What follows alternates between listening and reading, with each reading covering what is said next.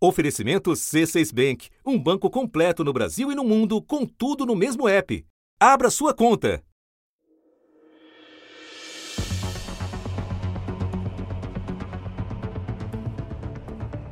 Desde fevereiro, conforme o novo coronavírus rompia fronteiras mundo afora, os preços do petróleo vinham em queda. No final da semana passada, a OPEP se reuniu para discutir o que fazer diante da redução da demanda. Os 14 integrantes da OPEP, a Organização dos Países Exportadores de Petróleo, montaram um plano para manter estável o preço do petróleo diante de uma demanda menor provocada pelo coronavírus. O petróleo propôs a aliados como a Rússia reduzir a produção diária em um milhão e meio de barris. É uma tentativa de segurar a queda dos preços. A Rússia não topou. A Arábia Saudita que manda na OPEP, respondeu com um corte unilateral nos preços e a promessa de inundar o mercado com seus barris. E então o mundo começou a semana assim. Um tombo histórico histórico. A queda de braço gerou impactos globais avassaladores. Foi a maior queda no preço do barril do petróleo desde a Guerra do Golfo em 1991. Chegou a cair mais de 30%. Agora, hoje. o petróleo tipo Brent está sendo negociado em Londres, na casa dos 36 Uma generalizada dólares. nas bolsas de valores aqui do Brasil e nos Estados Unidos. E tudo isso ocorreu por causa de uma disputa de cachorro grande aí no mercado internacional de petróleo. which really could have and political On lisait, le pétrole s'effondre notamment ce matin et connaît sa plus mauvaise journée depuis. Seguimos monitoreando lo que está sucediendo en la bolsa de valores de Nueva York tras las caídas registradas en las bolsas asiáticas europeas. O pânico se alastrou, derrubando as bolsas de valores numa sequência de continentes e fusos horários. Os preços das ações começaram a cair sem parar. Hong Kong caiu 4%, Japão 5%, Austrália 7%. A Europa acompanhou o tombo. Londres caiu mais de 7%. From Wall Street in the wake of the coronavirus crisis, stocks have stopped trading on Wall Street after a 7% drop in the Dow Jones and the S&P 500 in the first minutes. E veio o circuit breaker. O Ibovespa sofreu uma queda livre e em apenas meia hora o Ibovespa já estava 10% abaixo da pontuação da última sexta-feira. Por 30 minutos, os negócios foram interrompidos pelo Circuit Breaker. Um mecanismo que suspende temporariamente todos os negócios. Isso raramente acontece.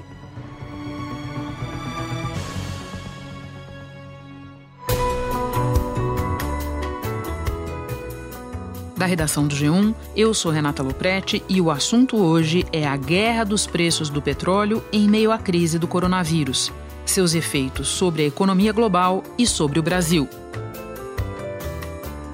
Neste episódio, eu converso com Fernanda Delgado, professora e coordenadora de pesquisa da FGV Energia, especialista no setor de óleo e gás. Antes, recebo no estúdio Juliana Rosa, repórter especial de economia da Globo News. Terça-feira, 10 de março.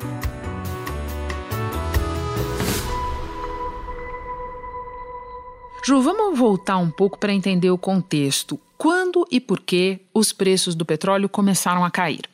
É, o preço do petróleo, como outras commodities que são produtos básicos que o Brasil vende, minério de ferro, soja, tudo isso já vinha com perda de preço por conta de um crescimento menor do mundo.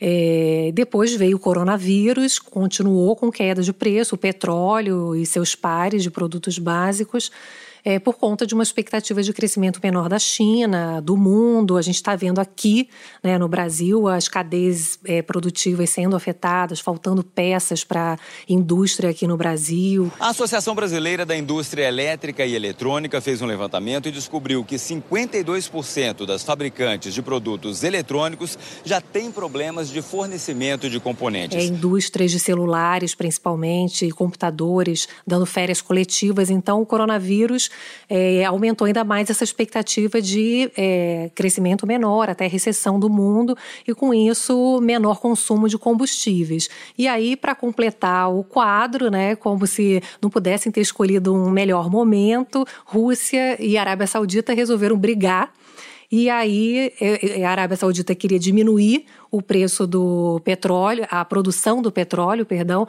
queria diminuir então a Arábia Saudita a produção do petróleo. A OPEP decidiu que iria cortar a produção em um milhão de barris por dia.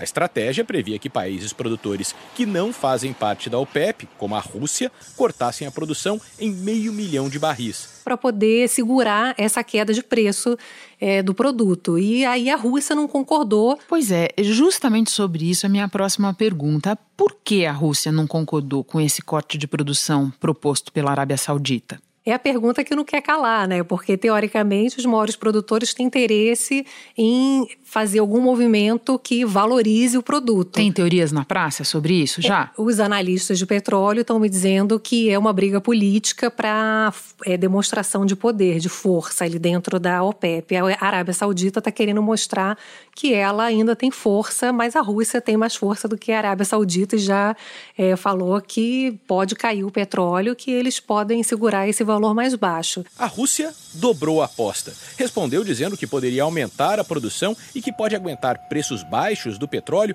por um período de 6 a 10 anos. Então, claramente, é uma briga política. Tem também algum elemento da Rússia querendo indiretamente atingir os Estados Unidos com esse movimento por causa do tipo de petróleo que os Estados Unidos exportam? Tem isso também?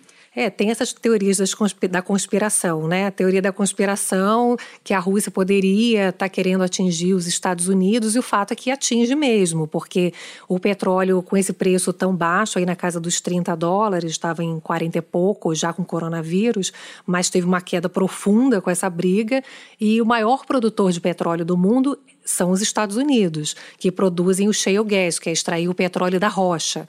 E só que eles produzem principalmente para consumo próprio. O maior exportador é a Arábia Saudita, segundo é a Rússia, mas claramente que com um preço tão baixo que foi o que aconteceu agora com essa briga, você pode inviabilizar a extração do petróleo é, pelo shale gas. Produtores americanos já estão endividados e que o petróleo de xisto só é rentável se o barril estiver acima de 40 dólares. E já se discute, inclusive aqui dentro do Brasil também, se não é um preço muito baixo para extrair o pré-sal. E também pode prejudicar muito as usinas de etanol aqui no Brasil. Se o petróleo ficar numa, num preço de 30 dólares, 35 dólares, a Petrobras vai, re, vai reduzir muito o preço da gasolina e você vai começar a inviabilizar o etanol. Enfim, todo mundo está perdendo com isso. É muito louca, né, essa, essa briga nesse momento. Vamos olhar um pouquinho para o outro lado da briga. O que, que a Arábia Saudita pode estar pretendendo ao baixar unilateralmente o preço e ao prometer inundar o mercado com seu petróleo? É, a Arábia Saudita está querendo fazer uma demonstração de força. É, o que se espera é que seja algo temporário, porque ninguém vai querer ficar, os grandes produtores, vendendo a um preço baixo, tendo prejuízo com essa decisão. Então, imagina-se, né, os especialistas, que seja um movimento político e que, em breve, todos esperam que isso termine. Agora, o fato, Renata, é que é, são dois líderes, o Putin e o príncipe da Arábia Saudita, que são duas pessoas imprevisíveis e que não aceitam o desaforo. Essa é a fama deles. Если это будет сделано, поверьте мне, ситуация будет развиваться então, a verdade é que se espera que eles cheguem no acordo, que eles não são loucos para manter um petróleo tão baixo e terem prejuízo por muito tempo, mas a verdade é que ninguém sabe até onde que eles vão seguir com isso. Ju, você falou no mercado produtor. Quem no mercado produtor é mais afetado por esse quadro de preços baixíssimos? É, talvez o mais afetado seja os Estados Unidos, realmente, porque é o maior produtor de petróleo e um valor muito baixo que pode inviabilizar a extração de petróleo da rocha, que é o shale gas. Então, o Brasil também pode ser afetado, que nós somos o décimo maior produtor de petróleo do mundo e temos o pré-sal que é mais caro de ser extraído nas profundezas, exige uma tecnologia que é cara. Então, talvez aí Estados Unidos e Brasil estejam na lista dos mais afetados, fora os, os donos da encrenca, né? Para a Venezuela, a gente sabe como fica isso? A Venezuela já está tão mal, né, Renata? Porque eles, embora sejam, né, tenham uma capacidade gigantesca de petróleo, eles próprios estão mergulhados numa crise profunda que eles não conseguem extrair, não tem é, dinheiro, não tem investimento no país. Então, eles hoje representam muito pouco é, do, do, da exportação, da produção de petróleo mundial. Maduro declarou esse estado de emergência energética na Venezuela e, simultaneamente, ordenou uma reestruturação da estatal petrolífera PDVSA, que está em acentuada decadência há anos. E quando a gente sai do mercado produtor e vai para a economia global como um todo, quais são as principais consequências de uma guerra de preços? Ô, ô, Renata, muita gente pensa assim: bom, quem vai sofrer mais são as grandes empresas de petróleo. Aí você que está nos ouvindo, ah, eu não invisto em petróleo, não invisto na bolsa de valores, não tem nada a ver com isso. A grande preocupação é que ela não está limitada à crise do petróleo só a empresas do setor, a grandes empresas do setor. O que os economistas estão dizendo do mercado financeiro é que o grande risco é de quebradeira de empresas, pequenas empresas do setor, é, usinas de etanol, é, e o impacto que isso pode ter no emprego, no crescimento mundial, aqui no Brasil também. Então, o que mais preocupa nesse momento é o efeito cadeia que essa crise de petróleo pode ter numa economia já tão frágil, né? Por fim, Ju, quero aproveitar a tua presença aqui para explicar para quem nos ouve o significado da expressão em inglês circuit breaker. O que é esse mecanismo, para que ele serve e quando ele precisa ser acionado? Pois é, a gente teve nesse início de semana o Circuit Breaker já na meia hora de início de pregão. A Bolsa de Valores abriu 10 horas da manhã, 10 e meia caiu 10%. Quando cai 10%, entra o Circuit Breaker. A Bolsa fecha durante 30 minutos como uma espécie de vamos acalmar os ânimos para evitar aquele efeito manada, para você ter um tempo para pensar, porque se você vê todo mundo vendendo, vendendo, vendendo, você não tem tempo de pensar, você vai vender também para não ter prejuízo. Então vira aquele efeito manada, cai 10%, a regra é fecha a bolsa, 30 minutos fechada, aí reabre. É, se cair depois continuou caindo na segunda-feira. Terminou o dia próximo aos 86 mil pontos, com mais de 12% de baixa, na maior queda percentual desde setembro de 1998. Se cair 15%, daí entra outro circuit breaker, fecha a bolsa aí durante uma hora. Se cair depois de abrir novamente 20%, daí pode fechar por tempo indeterminado. A bolsa avisa desde que não esteja ali próximo do fechamento. Ju, muito obrigada. Eu sei que a tua segunda-feira foi tão ou mais turbulenta que a do mercado e não acabou, está sendo ainda. Muito obrigada por encontrar esse tempinho para vir aqui ao estúdio do assunto conversar com a gente. Prazer é meu. O mercado vai continuar com muita incerteza. E como filosofou um economista, citando Sócrates, só sei que nada sei. Obrigada, Ju. Bom, hora de conversar com a professora Fernanda Delgado. Fernanda, resumidamente, quem são os players mais importantes do mercado de petróleo hoje e como esse mercado funciona?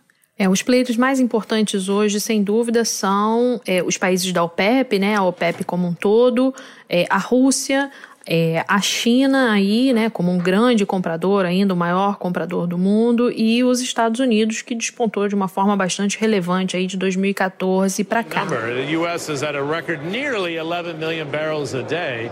Your projections are to get to 15 million, which is extraordinary, passing Russia and Saudi Arabia comfortably. Esse mercado funciona, ele funcionava de uma forma diferente, né, até alguns anos atrás, com a OPEP ditando é, as quantidades produzidas e com isso os preços, né, conseguindo mexer esses preços para cima e para ba baixo com uma influência muito grande. E a partir de 2014 para cá, com a entrada dos Estados Unidos, né, e com uma inundação aí de petróleo no mercado, com o shale gas e com o Thai oil no mercado internacional, eles passam a produzir deixam de comprar no mercado internacional 5 milhões de barris por dia a partir de 2014. Isso muda toda a geopolítica internacional, passando a ser grandes exportadores, tanto de óleo cru quanto de gás natural, e você tem um espraiamento maior desses polos de poder petrolífero no mundo a partir aí do final de 2014, início de 2015, inaugurando uma dinâmica nova nessa geopolítica mundial. E o shale gas, pelo que você estava explicando, foi o responsável pelo grande pulo do gato dos Estados Unidos nesse mercado, certo?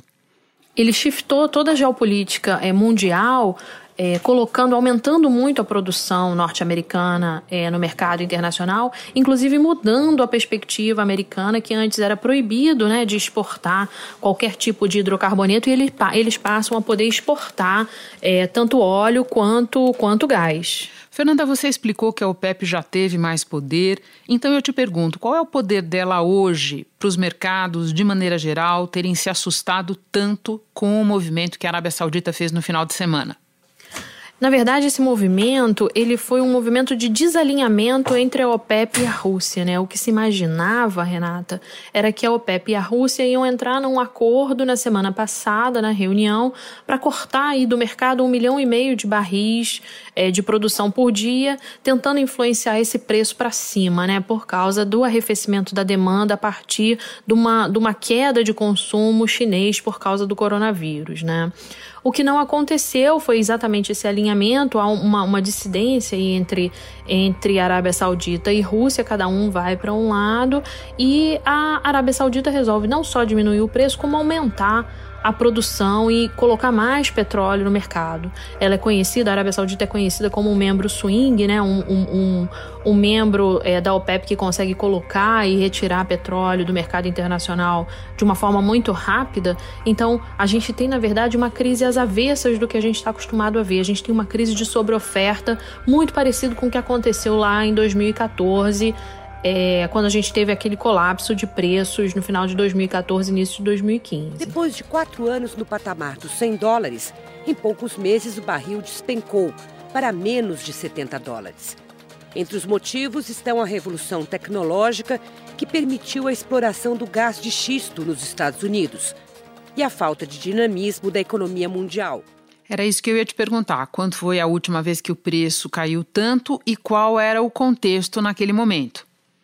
É, o preço cair tanto de um dia para outro, a gente não vê há muito tempo. Agora, uma movimentação parecida foi o que aconteceu quando, como eu estava falando, com, com os Estados Unidos passando a ser um grande produtor, né? No final de 2014, início de 2015, quando você tem uma entrada maior do shale gas é, na produção norte-americana e você tem um colapso de preços quando ele deixa de comprar no mercado internacional 5 milhões de barris de petróleo por dia.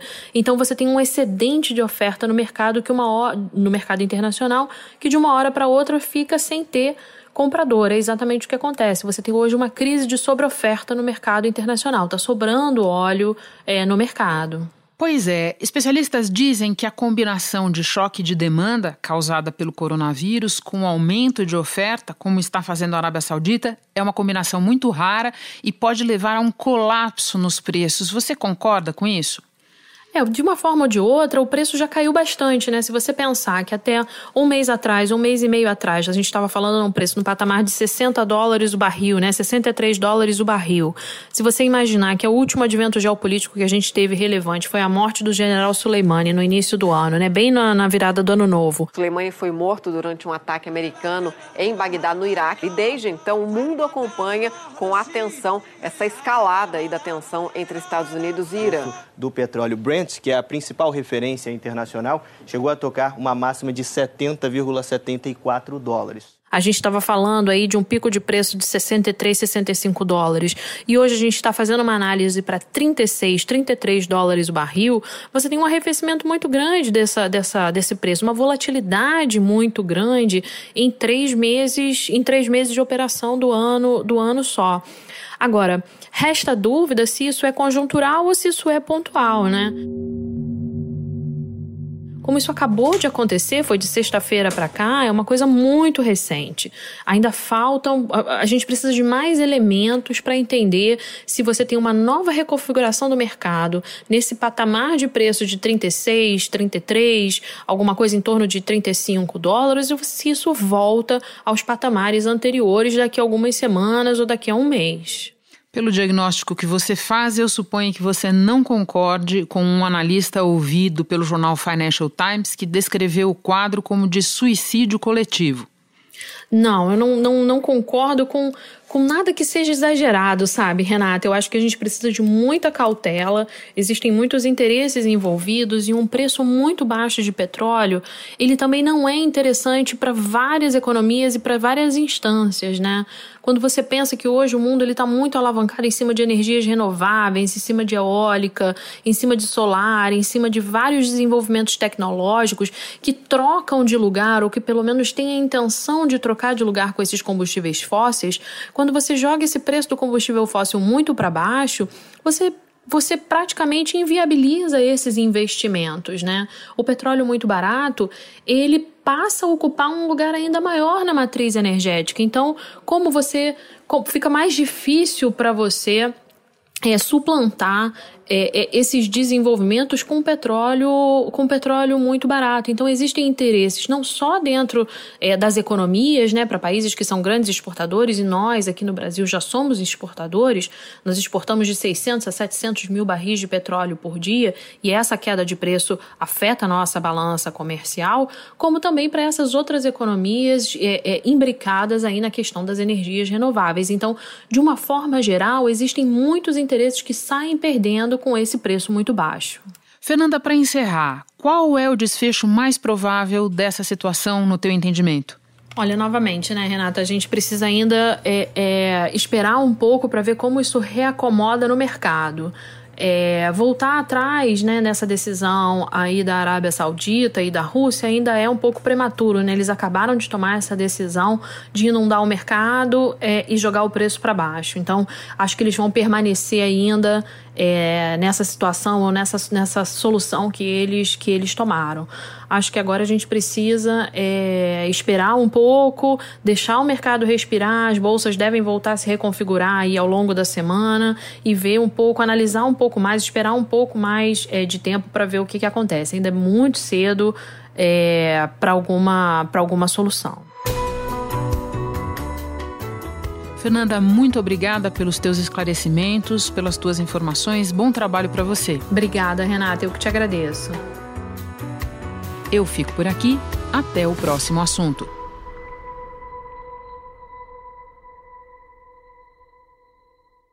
Você no topo da experiência financeira que um banco pode oferecer. Escolha um banco completo no Brasil e em qualquer lugar do mundo. Abra sua conta no C6 Bank.